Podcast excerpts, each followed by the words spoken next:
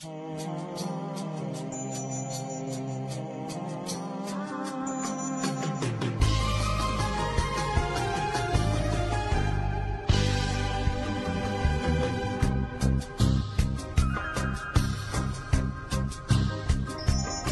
no les quiero mostrar la siguiente historia porque me mentan la madre, pero sabroso. Inga tu madre, Samuel. Y ahora resulta que la mentada de madre es porque no hay agua, como si a mí me toca el abasto del agua. Pues no, señores. E essas pessoas, esses vândalos, que a gente poderia chamar de nazistas fanáticos, de stalinistas fanáticos, ou melhor, de stalinistas não, de fascistas fanáticos, e todos eles pagarão com a força da lei. Mi hija me habló ahorita llorando porque ella decía que era su abuelita, pero ahora sí que para todos los ingleses que escuchan este programa, donde quiera que estén, les mandamos nuestro más sentido pésame. God save the Queen. God save the Queen. Yo digo que han, han visto esa, ese meme de, de, de Betty la Fea que dice la pobreza me respira en la nuca, Marce. A mí lo que me respira en la nuca, Marce. A mí la CIA es lo que me respira, ¿no? Si el otro día estaba en una fiesta y, y hablaba de esto, ¿no? Del proyecto de Ande, porque siempre ando tratando de ver, porque claro, me, me involucro en muchos entornos de izquierda y trato de ver quién jala en onda más revolucionaria y veo a, a- a un señor un poco mayor como pegándose a mí a escuchar y como que se me activa el sexto sentido a ver qué pasaba y, y como me comienza a preguntar y, León, y le hablo como en plan no confío en ti, le digo no, nosotros es, es editorial es filosofía, eh, ojo, no es dialéctica y Hegel y no, no, puro teoría y al rato me cuenta que había trabajado para la ONU en zonas de conflicto en Haití, en Somalia y en demás países y en un momento de la nada me dice, sí, pues básicamente trabajaba para la CIA. Y yo, ah, pues qué bueno, le, qué bueno que no, no dije nada más, más preciso. Eso siempre inspira confianza, ¿no? Cuando alguien Por en una fiesta random. Que alguien te diga que trabajó para la. CIA, pues ya le cuentas todo, ya, como así yo con ustedes. No, sí, eh, sí, hay, sí hay ciertos niveles de riesgo, de hecho, ciertos compas hemos cambiado nombres en redes y demás cosas, pero hay peores cosas nos han pasado antes ya, ¿no? Eh, de hecho, en la represión sin saber tu nombre, a, compas le ha caído balines en la cabeza y demás cosas. Está, está compleja la cosa ahora porque han matado mm, alrededor de 60 personas desde el régimen de, Boluarte, pero es una escalada de violencia, ¿no? Es, es algo que se suele dar en el Perú con, con mucha impunidad y normalidad, que cada presidente que entra es como, tiene que hacerlo como para cumplir su cuota, digamos, con sus jefes, ¿no? Acá tenemos un, un gremio de empresas que se llama la Confiep, que es quienes mandan de fondo, ¿no? Eh, y hemos tenido presidentes que han durado semanas y igual tienen sus muertos, ¿no? Y, y como, como si no pasara nada. Entonces, nada, ahora se vienen nuevas movilizaciones de, la clase trabajadora, igual ahí hay, hay distintas posturas, hay mucho fraccionamiento, pero ahí estamos en la lucha por organizarnos un poco más y, y joderle ahí al, a la burguesía. Órale, pues hablando de tomar riesgos, eh, queremos agradecer a, perdón, a nuestras camaraditas que nos estén escuchando y darles la bienvenida a este su programa criptocomunista de preferencia, el Politburro, transmitiendo con 100.000 watts de potencia desde la frontera del Imperio Yankee y hasta la compuerta de tu respectivo búnker. Yo soy su camarada Cari, saludándoles con muchísima ternura radical como es costumbre. Y por acá también nos acompañan ya nuestros camaraditas Tanok. Hola, ¿qué tal? Y por otro lado, nuestro camarada B. Hola, buenas tardes. Un gusto estar con los compañeros y estar de regreso aquí en el Poliburro. Igualmente, camaradita B. Y como ya pudieron escuchar por ahí, también nos acompaña esta tarde, noche, eh, nuestra compañera Cassandra desde Guadalupano Posting. ¿Cómo estás, Cassandra? Muy bien, muy bien, feliz y feliz de estar transmitiendo realmente muchas cositas. Bien dicho. Y bueno, eh, ¿por qué no le cuentas un poquito a nuestros escuchas de qué va este proyecto de Guadalupano Posting?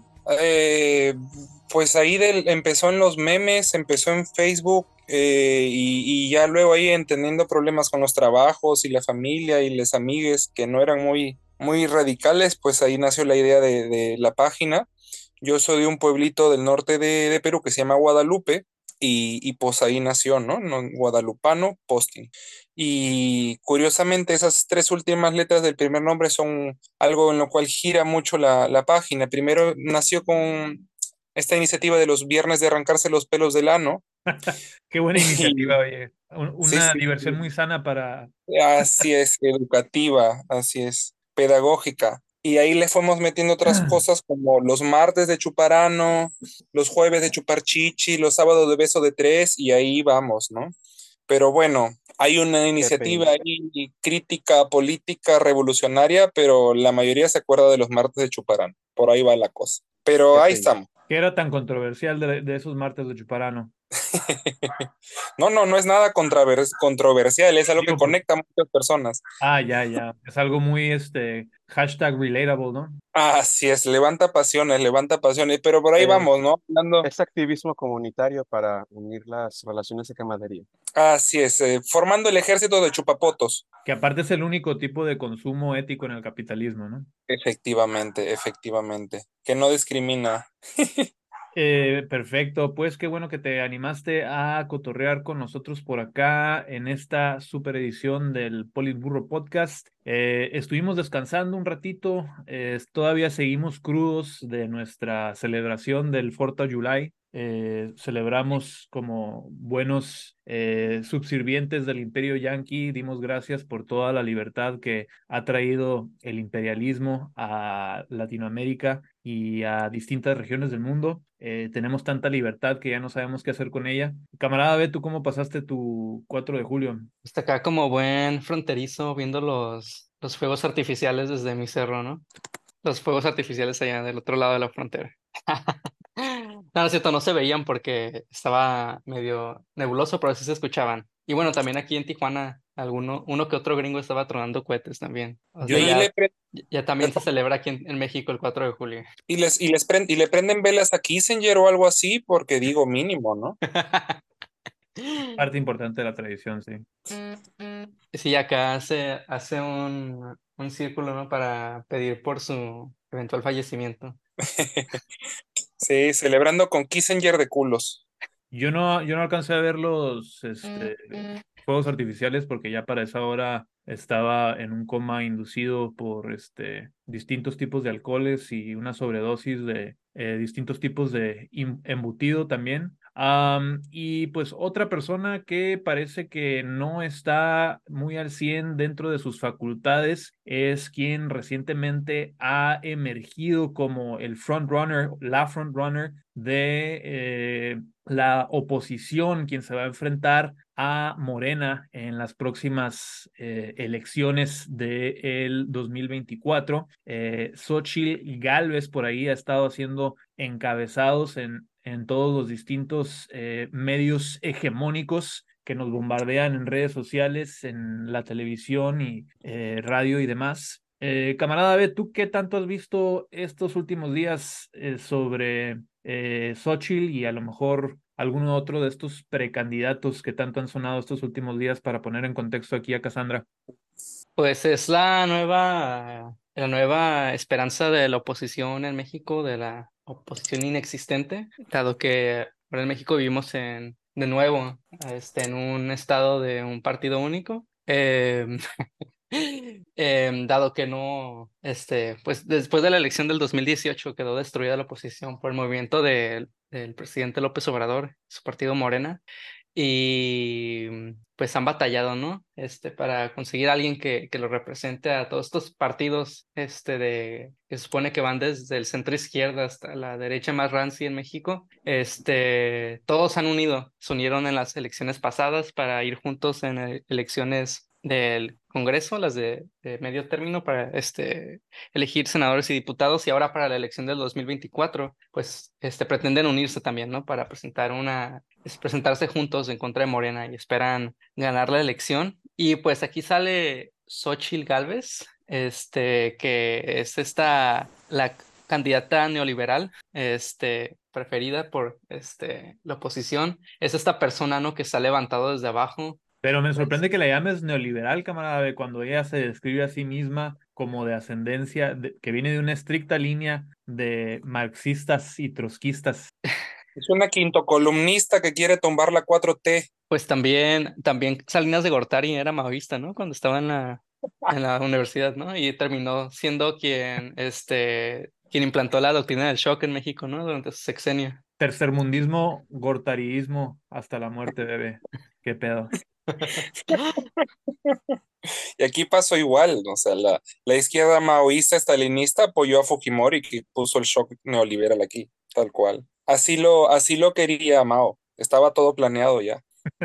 Vino la orden directa desde las más altas esferas de las cámaras de Xi Jinping. Eh, y resulta bien curioso que todos los candidatos de, eh, por ahí sacó un video de cura nuestros camaradas de los estudios de arte anticomunista, todos los candidatos de esta supuesta eh, oposición se están queriendo perfilar como para tratar de atraer votantes, ¿no? Como candidatos de izquierda. Tanto esta Xochitl diciendo que su propuesta va a ser la propuesta más alineada de la izquierda, eh, como Santiago Krill diciendo que también es más izquierda, es más de, de izquierda él que Xochitl, am, hasta Claudio X por ahí de- saliendo a autodeclararse de izquierda, ¿no? Claudio X, que es esta personalidad este, que forma think tanks de derecha en México. ¿no? Es el efecto Biden, es el efecto Biden. Pues más que de izquierda se están identificando como progresistas, ¿no? En este caso, ¿no? O sea, tip- como típico candidato liberal, liberal al estilo estadounidense, ¿no? Este, como en el resto del mundo, que son gente sin estudios que, que sigue la escuela de Viena y todo ese pedo, ¿no? Este, De hecho, justamente en Estados Unidos ha habido muchas personalidades de la derecha que se han, que se han tratado de hacer rebranding con, una mercadotecnia de que ahora son progresistas también justamente, eh, tanto desde youtubers hasta personalidades que eran adyacentes al Partido Republicano, uno de los hosts que del- de los del Fox News. Eh, es, es un fenómeno muy, muy, muy, muy surreal, la verdad. Pues aquí hay un videito que también compartió eh, Chismecito Político, nuestro compa Alexis, que les quiero eh, también compartir aquí a nuestros camaraditas, donde lo, la está entrevistando Hernán de la Octava. ¿Va a sonar lo del gemido para ponerme los audífonos o No, no te preocupes, no, no es, no es trampa. Estoy de acuerdo de haber quitado el outsourcing. Eso me parece que también es una regulación del Estado. Está de acuerdo. Cabe, cabe mencionar que no está en completa oposición a, a todos los, este, todas las reformas que ha hecho Morena, ¿no? Eh, principalmente las que, las raras excepciones que han llegado a beneficiar a los trabajadores. Aquí vemos cómo este, ella aplaude que se haya eliminado el, el outsourcing, como, como le llamó ella, ¿no? Por lo menos eso tiene este, un poquito de alineación con su formación marxista. Veamos qué más dicen. En ese sentido, sí. A mí me parece que los salarios, eh, yo, yo creo que salvo limpieza, salvo vigilancia, la mayoría de las empresas no pagamos el salario mínimo. Y bueno, esto para enmarcar el argumento típico del, en oposición al salario mínimo, ¿no? ¿qué importancia tiene que el gobierno imponga un salario mínimo cuando en realidad las empresas no, este, es raro al empleado que le paguen el salario mínimo, ¿no? Salvo vigilancia, salvo limpieza, este, porque esos son trabajos que no tienen importancia, em, que hasta eh, un robot descerebrado pudiera desempeñar y que muy pronto la inteligencia artificial va a poder reemplazar. Es- son estos trabajos que no merecen ganar más del, del salario mínimo, nos, nos dice Xochitl, ¿no? Sí, si no han ido a la escuela de medicina, ¿no?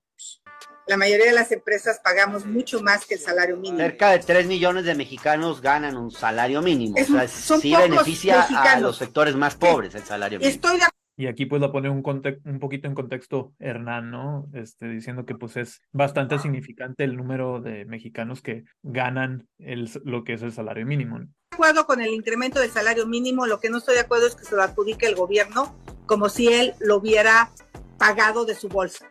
Me parece Pero la decisión de aumentar vino de ahí. la No se dio por generación espontánea, no ocurrió la tomaron los empresarios. Eh, Hernán, con todo respeto. Si los empresarios no hubieran estado en esa mesa, el salario no aumenta. Xochitl, es una decisión. comisión tripartita, gobierno, eso. sector laboral, sector empresarial. Con que eso, gobierno también. y sector laboral estén de acuerdo, se toma esa decisión.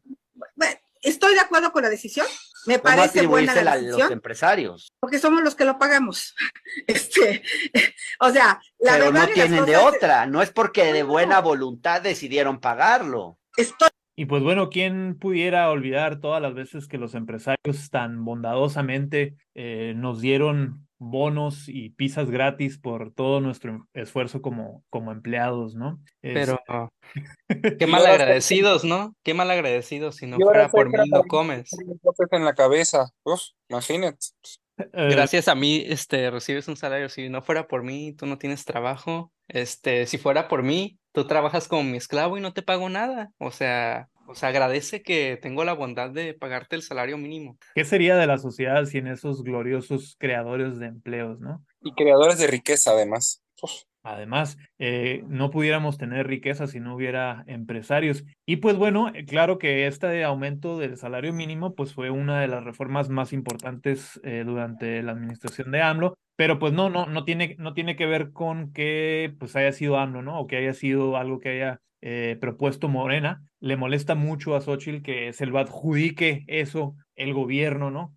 cuando pues es algo que no desde hace décadas que no se realizaba en México, ¿no? Y, y en este caso los empresarios, este, las eh, organizaciones patronales como la Coparmex, este, que es la organización a nivel nacional de empresarios, estaba, estaba totalmente en contra de que hubiera estos, estas alzas al salario, así como han estado en contra de aumentar los días de vacaciones, de reducir los días de la jornada laboral. Ellos han, han estado en contra en todo tiempo. O sea, es una mentira este, por parte de Xochitl diciendo que los empresarios aceptaron esto y que fue su iniciativa. Así como ellos también. Tuvieron la última palabra, camarada. Sin ellos no hubiéramos podido lograr nada. Sin los empresarios no avanzamos los trabajadores. Hay también otra, hay otra mentira, ¿no? En el discurso de Xochitl, este, que dice que, que muy pocos trabajadores ganan el mínimo que es cierto, no gana el mínimo, pero casi el más de la mitad de los trabajadores en México, aquí no tengo los porcentajes, pero es, algo así como el, tengo entendido entre el 50 a 70% de los trabajadores ganan nada más de dos a tres salarios mínimos. O sea, no, es como que ganen, uy, este, la millonada, ¿no? O sea, ganan apenas encima del salario mínimo, ¿no? Y eso no es un salario que alcance para, para cubrir la, los, los costos de vida en ningún lugar del país. Creo que leí que era el 69.69% de trabajadores de México que ganaba eso. Y, y, me hace acordar mucho algo que pasó aquí cuando entró Castillo, que es que las empresas debían centenas de millones de millones de dólares en impuestos que no se les cobraba o se les devolvía, y Castillo les cobró como el 10% y era el héroe de la clase trabajadora también, ¿no? Y esa fue una jugada que, que, que totalmente como, ah, como me imagino que ha hecho Morena ya, es una jugada publicitaria que, claro, son reclamos que tienen décadas de atraso, ¿no? El, también hay que notar que eh, nuestra camarada trotskista Xochitl Galvez, eh, hay que tener mucho, cuidado con, bueno, nosotros, no, a ver, a, lo que está diciendo ella en específico, el discurso que está dando en específico, es de hecho un discurso profundamente fascista, y no lo digo porque sea súper autoritaria o algo, sino porque en el fascismo se, se apropian los discursos de la izquierda y se le dan tintes nacionalistas. Esa, una de las características del fascismo italiano es que es el corporativismo, que en lugar de sindicatos de los trabajadores, eran sindicatos por gremios de los empresarios, o lo que conocemos que en México como los sindicatos blancos, que prácticamente son eso, ¿no? Que pues para la audiencia, más que nada, mucho ojo con ese tipo de discursos que los empresarios, quién sabe Sí, son los típicos dog whistles que implementa el neoliberalismo, ¿no? Para tratar de justificar la existencia de, pues, el poder que tienen que tiene la clase empresarial por encima de todos, ¿no? Y bueno, eh, aparte de lo que eh, nos cotorreó por acá Xochitl, otro de los precandidatos que salió a relucir esta semana. Ajá. una, una, cosa que, que, quería comentar cuando me comentaste lo de Xochitl, no, no, o sea, había estado oyendo y viendo memes de su nombre, pero me pareció muy gracioso eso de se tilda de, ¿no? O se, se identifica como trotskista, porque aquí hemos tenido igual, ¿no? En el, el partido que llevó a Castillo al poder se declaraba marxista-leninista. Ahí vemos maoístas y estalinistas luchando por una eh, nueva constitución y una democracia, de entrar a reformar la democracia burguesa y cumplir las labores de la burguesía nacional. Entonces hay toda una construcción de discursos para atraer votos de la izquierda, supuestamente, que finalmente es volver a acomodarnos con distintos intereses del capital, ¿no? O sea, el, partido de Castillo tenía intereses de burgueses de fuera de Lima, pero finalmente burgueses que explotan a los trabajadores. Sí, definitivamente no es más que discurso, ¿no? Porque volviendo a la figura de Xochitl, es este, alguien que crece en las entrañas del PRI, eh, tiene ascendencia priista, de ahí trae esta formación marxista supuestamente, porque el PRI, que es el eh, antiguo unipartido eh, corrupto de, que gobernó a México por más de 60 años, em, supuestamente era un partido revolucionario, ¿no? Y de ahí viene su, formación marxista. Y luego, eh, pues sin mucho mayor inconveniente, cuando se dio la transferencia de poder al PAN, que es el Partido Conservador, pues no tuvo ninguna objeción en este, cambiarse de bando, ¿no? Entonces, ella entiende perfectamente que eh, para la política nacional, em, las afiliaciones ideológicas solamente es palabrería para tratar de jalar algunos votos de un lado para otro, ¿no? No tiene realmente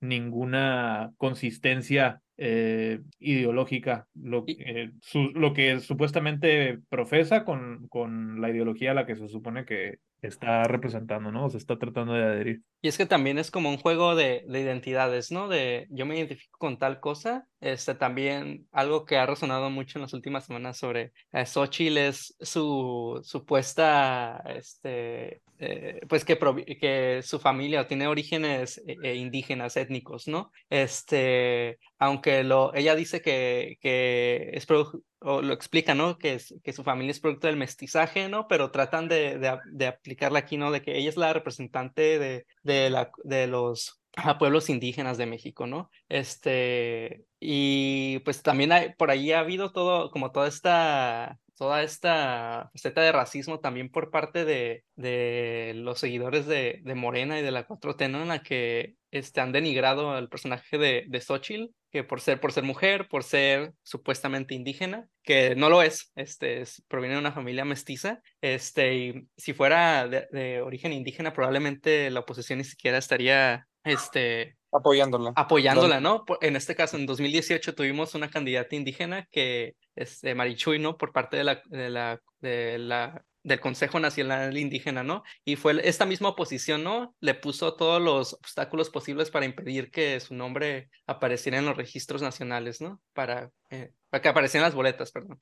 Y bueno, caso contrario, tenemos a un representante de Morena ahora adoptando eh, las prácticas que eso, tradicionalmente pudiéramos considerar propias del neoliberalismo, ¿no? También tenemos a Marcelo Ebrard, que es uno de los top contenders también para este, ser el próximo presidente de México. Entonces, muy probablemente estamos viendo a continuación em, al próximo presidente de México.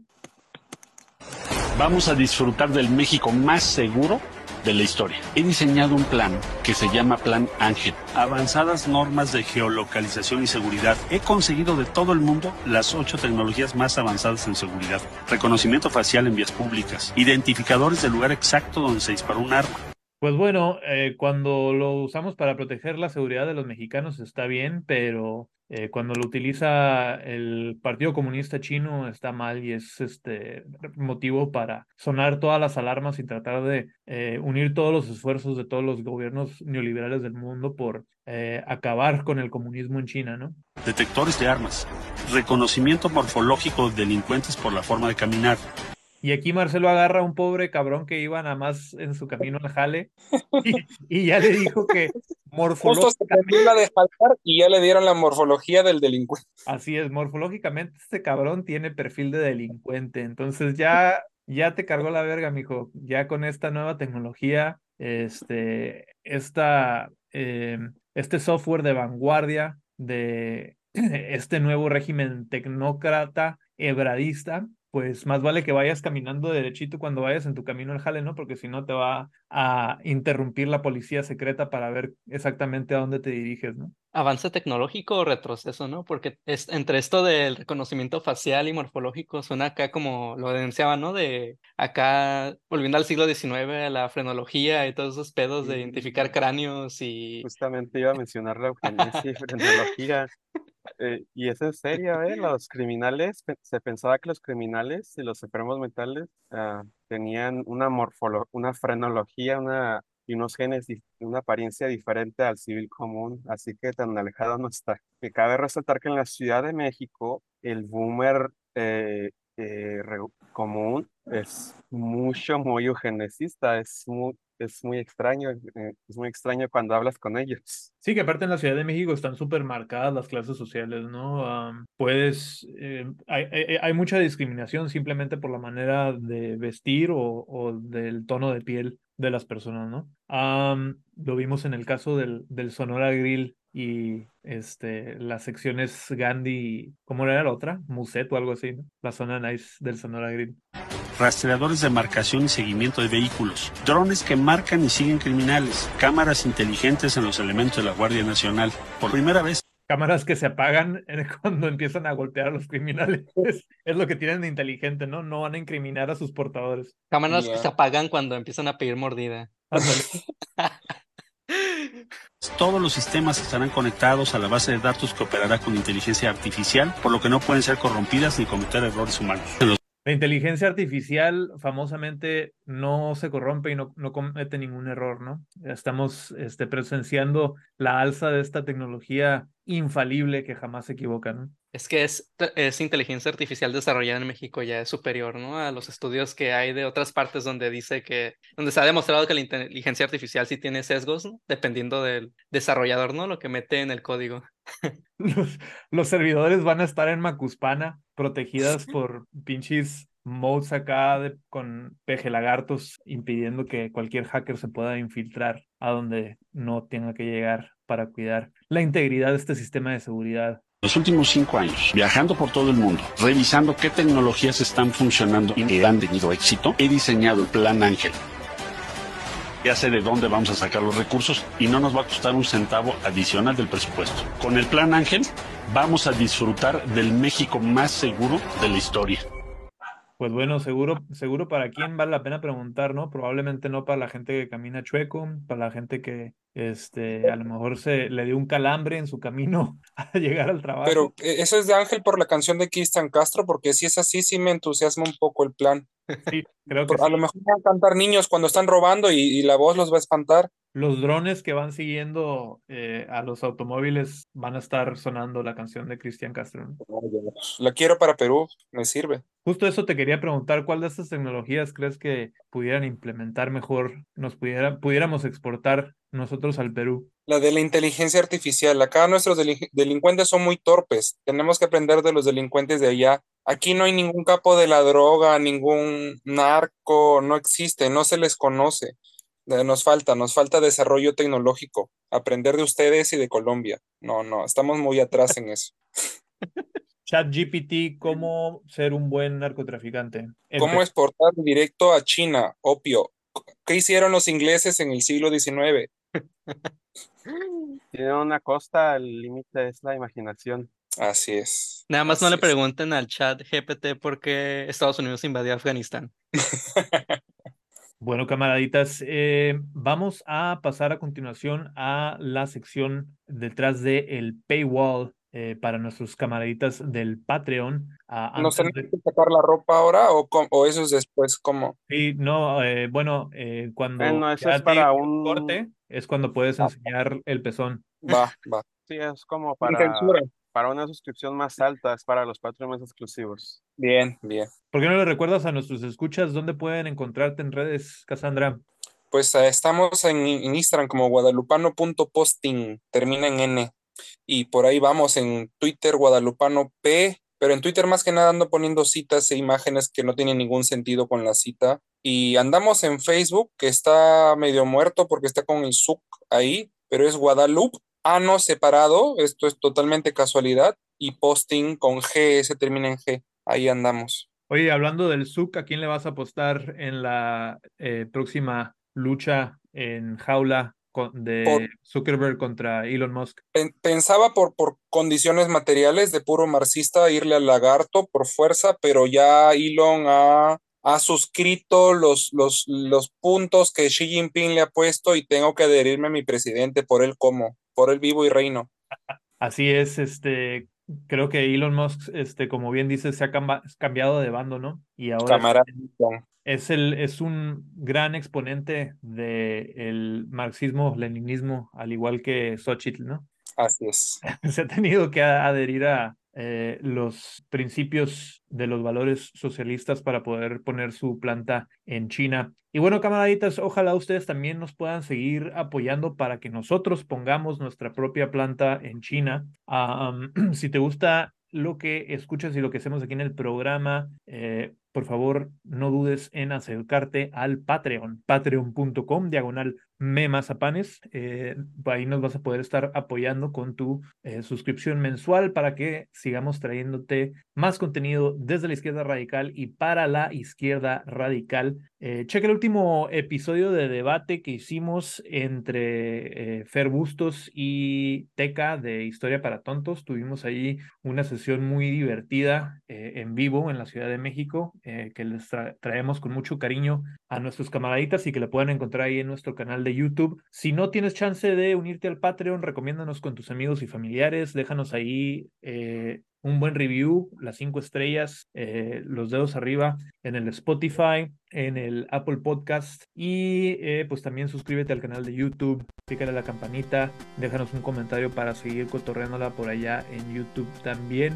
Yo soy su camaradita Cari, les mando un fuertísimo abrazo con muchísima ternura radical y nos vamos a pasar a la sección detrás del paywall, vamos a estar hablando un poquito de nuestro querido tío Sisek y este, las recientes eh, protestas que eh, ha habido en Francia y que están colmando a nuestro tío Macron también. Vamos a cotorrear un poquito de todo ese desmadre. Eh, y pues bueno, camaraditas, ¿por qué no nos das, camarada B, un poquito de contexto de las protestas que están sucediendo en Francia?